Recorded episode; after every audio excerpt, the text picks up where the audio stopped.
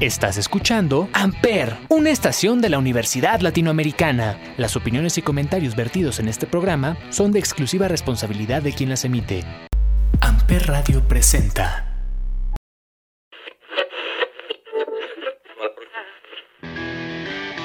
Esto es Los Tres Pies del Gato, por el placer de escuchar buena música, comentarios, entrevistas y hasta un poco de cultura. Los Tres Pies del Gato.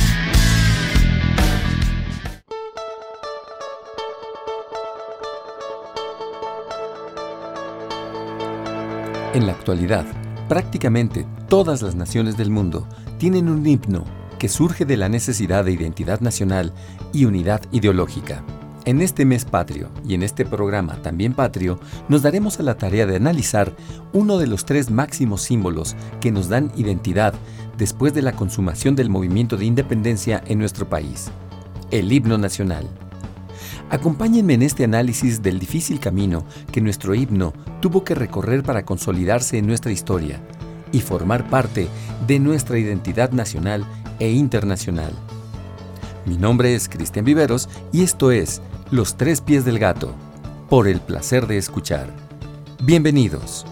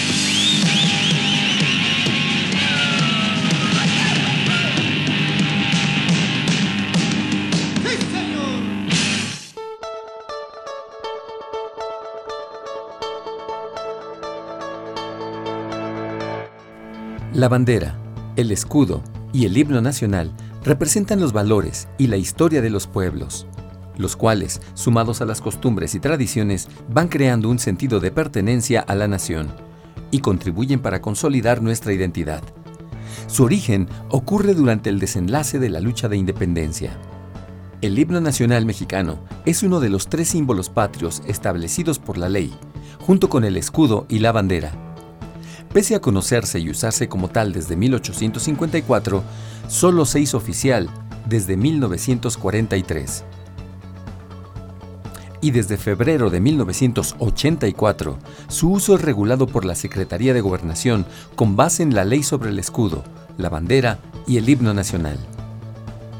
La letra del himno alude a victorias mexicanas en batallas, trata sobre la defensa de la patria, las virtudes del pueblo que le ejerce y el sacrificio que conlleva. Sus estrofas y estribillo fueron compuestas por el poeta potosino Francisco González Bocanegra en 1853, mientras que su música es obra del músico español Jaime Nuno. Fue compuesta al año siguiente. En su versión original, el himno está compuesto por 10 estrofas, pero en los 90 años que pasó para su oficialización, pasó por varias modificaciones o intentos de modificación, y quedó reducido solo a cuatro estrofas y el estribillo a partir de 1943, cuando se hizo oficial. Al consumarse la independencia de México en 1821, el nuevo nacionalismo mexicano solo impulsó la creación de un escudo y bandera nacional como símbolo del nuevo Estado. Al parecer la idea de un himno nacional no era una necesidad. Por eso, durante la entronización de Agustín de Iturbide, se cantó el himno religioso Beni Creator, en forma especial. Posteriormente, el protocolo de toma del cargo para el primer presidente y vicepresidente de México no incluyó ningún himno o canción usada como himno. En 1849, luego de la desastrosa invasión estadounidense de 1846 a 1848 y durante la presidencia federal de José Joaquín de Herrera, se formó una llamada Junta Patriótica de la Ciudad de México que a través de la Academia de San Juan de Letrán organizó un concurso para buscar una letra que junto a la música del pianista austriaco Henry Herz pudiera formar un himno nacional. Ese primer concurso fue la propuesta más seria hasta el momento, que incluía entre sus jueces a personajes muy destacados de la época, como Andrés de Quintana Roo. ¡Hey, familia! Guacarro dedicado a la chata y amigas que la acompañan.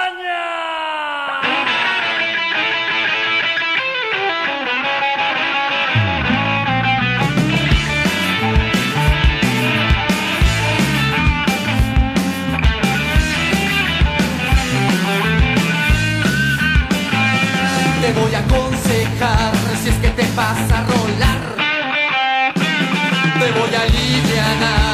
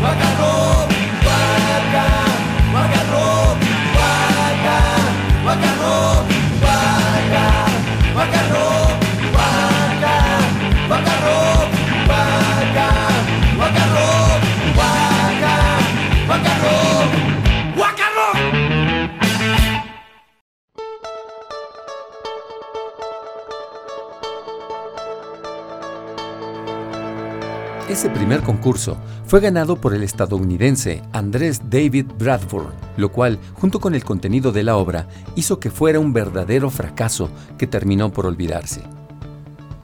Hubo propuestas de himnos de italianos, un checoslovaco, un cubano, incluso de otro norteamericano. No se sabe si debido a esa efervescencia o solo por el gusto del entonces presidente y dictador Antonio López de Santa Anna, el 12 de noviembre de 1853, por medio del diario oficial del gobierno de la República Mexicana, se dio a conocer un doble concurso, cuyo fin y orden sería seleccionar un poema patriótico y su musicalización posterior para formar un himno a la patria. En 1854 se celebra el 25 aniversario de la victoria de Tampico de 1829, cuando Antonio López de Santana venció al ejército español en su intento de reconquista. Buscó Santana festejar por todo lo alto su gran victoria militar, donde alcanzó el rango de general de división. El concurso se convocó con la anticipación debida para que el 11 de septiembre del siguiente año se tuviera el himno nacional arreglado. Para la letra, se solicitaba enviar la propuesta en sobre cerrado con un seudónimo al Ministerio de Fomento, Colonización, Industria y Comercio en menos de 20 días, tras lo cual se tardarían 10 días para definir al ganador. Luego de darse a conocer al ganador, la musicalización tendría otro mes para recibir propuestas, tras lo cual se tardaría un mes más para dar a conocer al ganador de la música. En la misma convocatoria se definía que los derechos de explotación de las propuestas pasarían a manos del gobierno central y solo se entregaría una contraprestación a los ganadores. Esta convocatoria fue firmada por el entonces oficial mayor del ministerio, Miguel Lerdo de Tejada. El resultado para la letra se publicó el 4 de febrero de 1854 en el diario oficial junto a la letra, siendo ganador el potosino Francisco González Bocanegra, como ya mencionamos, quien luego, se supiera, realizó la letra encerrado en una habitación por quien entonces era su prometida, Guadalupe González de Pino, ya que él no quería participar en el concurso. González Bocanegra fue anunciado el ganador en el diario oficial del gobierno de la República Mexicana, el 3 de febrero de 1854.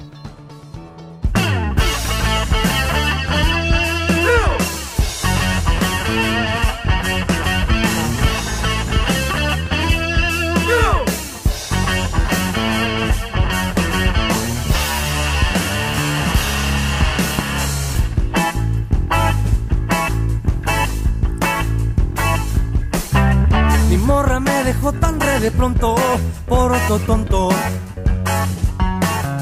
Se fue con ese Sancho y rete Sancho de su devoción. Fui angustiado a conseguir algún consuelo para mi decepción con Doña Pelos, la del 4 bis, aquel conecte de alucinación. Tacos de moronga de suadero y menepil, en papas de y saben a mí. Voy por la banqueta, tengo cuajo y corazón. Con una memela me conformo la pasión, pasión. Con una memela la pasión, pasión.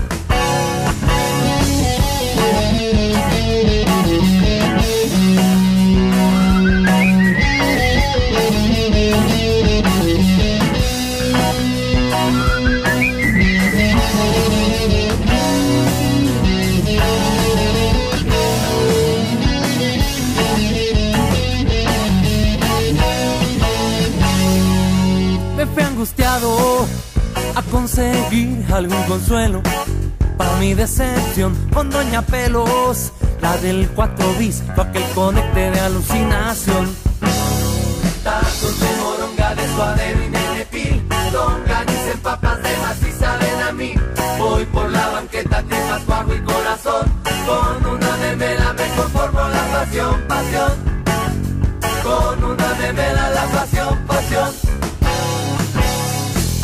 La infección, mal hora, qué dolor, cuánto retortijón. No pudo ser más trágica y tremenda mi desilusión. Allí se me salieron los pedazos de mi corazón. Montada a la banqueta fui dejando de mi guacamole. Tacos de morongales, suadero y de tenepí, longa dicen papas de más y saben a mí. Voy por la banqueta, tripas, bajo y corazón. Con una memela me conformo la pasión, pasión. Con una memela la pasión, pasión. Con una memela la pasión, pasión.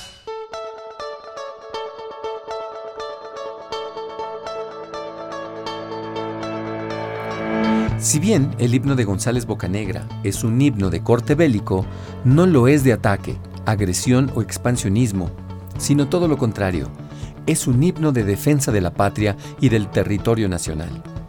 Seguramente inspirado en el evento militar que se recordaba y festejaba ese año de 1854, al cumplirse 25 años de la invasión española de la Reconquista.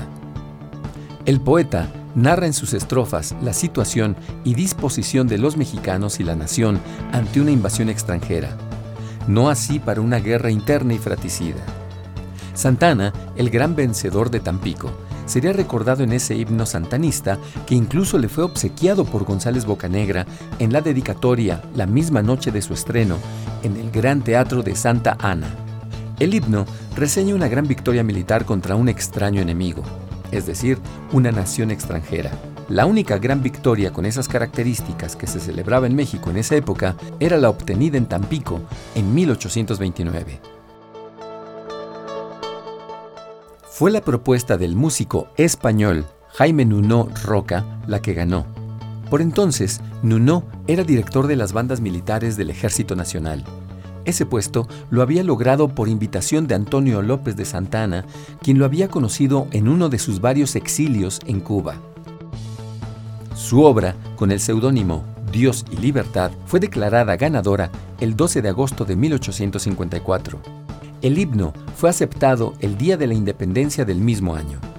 La interpretación inaugural fue dirigida por Giovanni Bottesini, cantado por Claudia Florenti y Lorenzo Salvi, en el Teatro Santa Ana. Al contrario de todos los intentos anteriores, su éxito fue casi inmediato y su partitura se vendió en las calles. Sin embargo, hubo rechazo y también aceptación. El 9 de agosto de 1855, Antonio López de Santa Ana deja la presidencia por última vez y abandona México. Jaime Nuno le sigue a La Habana y luego se pierde en los Estados Unidos. A su vez, Francisco González Bocanegra se esconde en casa de un tío para evitar represalias y no vuelve a ponerse a descubierto del público. Muere de tifo el 11 de abril de 1861 a sus 37 años. La causa de este repentino cambio es por la llamada Revolución de Ayutla, que desde el 1 de marzo de 1854 venía impulsando un cambio de gobierno federalista y liberal.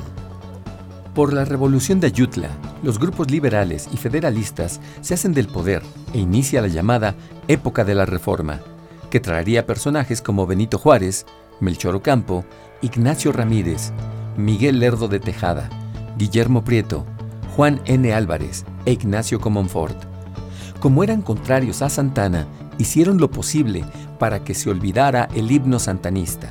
Si bien no lo prohibieron, de ninguna manera alentaron su interpretación. Pero poco a poco el himno fue ganando adeptos. Por ejemplo, al final de la Guerra de Reforma, cuando las tropas federales retomaban la Ciudad de México, el general liberal Florencio María del Castillo relata que la comitiva se detuvo frente al primer arco para escuchar el himno, cuya letra sentimos no haber conseguido. Terminado el himno, fue entonada la marsellesa, esa marcha que conmueve los corazones de todos los pueblos y la multitud repitió el estribillo. De lo anterior, se puede ampliar que hasta la llamada Segunda Intervención Francesa, el himno más popular en México, entre los liberales y muchos otros grupos, era la marsellesa, que aún durante la guerra del Segundo Imperio Mexicano era el himno preferido por Benito Juárez para ser tocado en su presencia como presidente de México.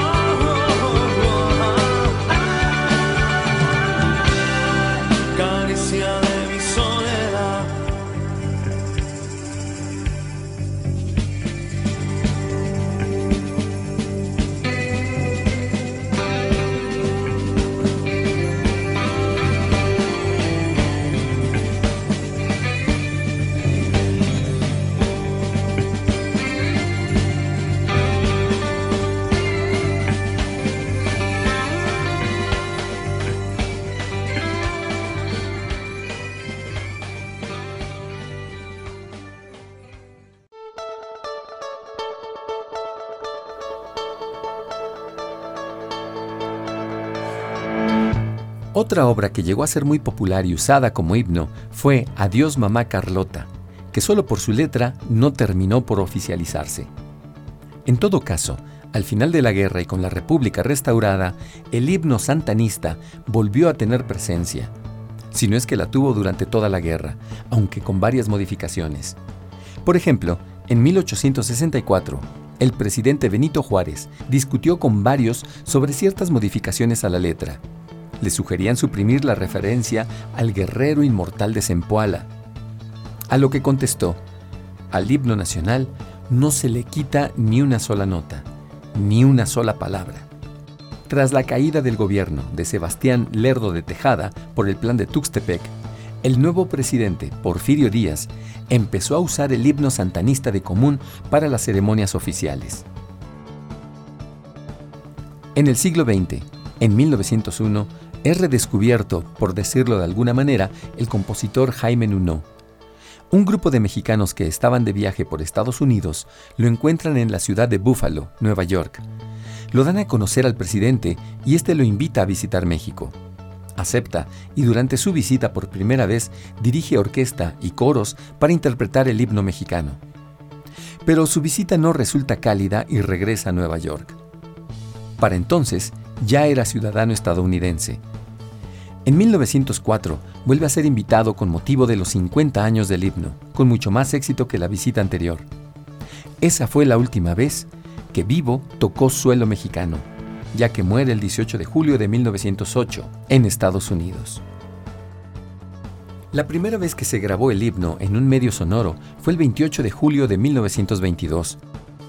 El 4 de mayo de 1943, el entonces presidente de México, Manuel Ávila Camacho, durante la participación de México en la Segunda Guerra Mundial, promulgó un decreto que oficializaba el himno y lo limitaba a las estrofas 1, 5, 6 y 10, más el estribillo. Por ese decreto se prohibió alterar, corregir o modificar la letra o la música. Una de las controversias que rodean al himno nacional mexicano es la de los derechos de autor. Varias veces se dijo que esos derechos pertenecían a empresas norteamericanas, lo cual resultó falso. Otra polémica muy habitual se basa en que la letra del himno es muy bélica. Por ejemplo, se dice que el estribillo llama a la guerra, mexicanos al grito de guerra, por lo que varias veces se ha propuesto modificar o cambiar de plano el himno, tema que ha fracasado. Dentro del cine, en 1943, cuando se oficializa el himno, se estrenó la película Mexicanos al Grito de Guerra, dirigida por Álvaro Galvez y Fuentes e Ismael Rodríguez, y protagonizada por Pedro Infante y Lina Montes, cuya trama básica es la supuesta historia del himno nacional hasta la batalla del 5 de mayo en Puebla. En la parte final se muestra a los soldados mexicanos cantando el himno para darse valor, pero ningún documento histórico ha podido respaldar esa escena. Durante décadas se ha dicho e incluso medios de comunicación han informado que el himno nacional mexicano es considerado el segundo más bello del mundo, detrás de la marsellesa. Pero hasta el día de hoy no se ha llevado a cabo ningún concurso o competición arbitrada que avale ese dicho. La siguiente es la letra original y completa del himno como se conoció en 1853.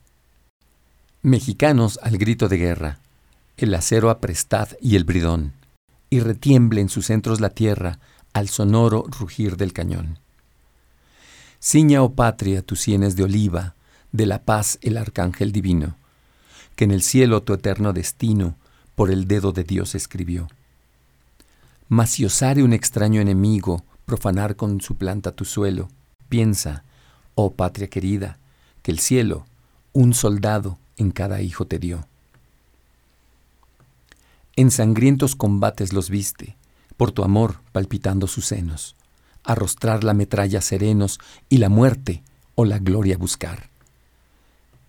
Si el recuerdo de antiguas hazañas de tus hijos inflama la mente, los laureles del triunfo tu frente volverán inmortales a ornar. Como al golpe del rayo la encina, se derrumba hasta el hondo torrente, la discordia, vencida, impotente, a los pies del arcángel cayó. Ya no más de tus hijos la sangre se derrame en contienda de hermanos. Solo encuentre el acero en sus manos quien tu nombre sagrado insultó. Del guerrero inmortal de Zempoala te defiende la espada terrible, y sostiene su brazo invencible tu sagrado pendón tricolor. Él será del feliz mexicano en la paz y en la guerra el caudillo, porque él supo sus armas de brillo circundar en los campos de honor.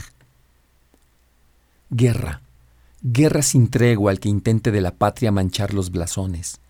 Guerra, guerra, los patrios pendones en las olas de sangre empapad. Guerra, guerra, en el monte, en el valle, los cañones horrísonos truenen y los ecos sonoros resuenen con las voces de unión, libertad. Antes, patria, que inermes tus hijos bajo el yugo su cuello dobleguen, tus campiñas con sangre se rieguen, sobre sangre se estampe su pie. Y tus templos, palacios y torres se derrumben con hórrido estruendo, y sus ruinas existan diciendo, de mil héroes, la patria aquí fue. Si a la lid contra huesta enemiga nos convoca la trompa guerrera, de Iturbide la sacra bandera, mexicanos, valientes seguid, y a los fieles bridones les sirvan las vencidas enseñas de alfombra, los laureles del triunfo den sombra a la frente del bravo Adalid. Vuelva altivo a los patrios hogares, el guerrero a cantar su victoria, ostentando las palmas de gloria que supiera en la lid conquistar. Tornáranse sus lauros sangrientos en guirnaldas de mirtos y rosas, que el amor de las hijas y esposas también sabe a los bravos premiar. Y el que al golpe de ardiente metralla de la patria enlazara sucumba, obtendrá en recompensa una tumba donde brille de gloria la luz. Y de iguala la enseña querida a su espada sangrienta enlazada, de laurel inmortal coronada, formará de su fosa una cruz. Patria, patria, tus hijos te juran exhalar en tus aras su aliento, si el clarín con su bélico acento los convoca a lidiar con valor. Para ti las guirnaldas de oliva, un recuerdo para ellos de gloria, un laurel para ti de victoria, un sepulcro para ellos de honor. Esto fue Los tres pies del gato, por el placer de escuchar. Hasta la próxima.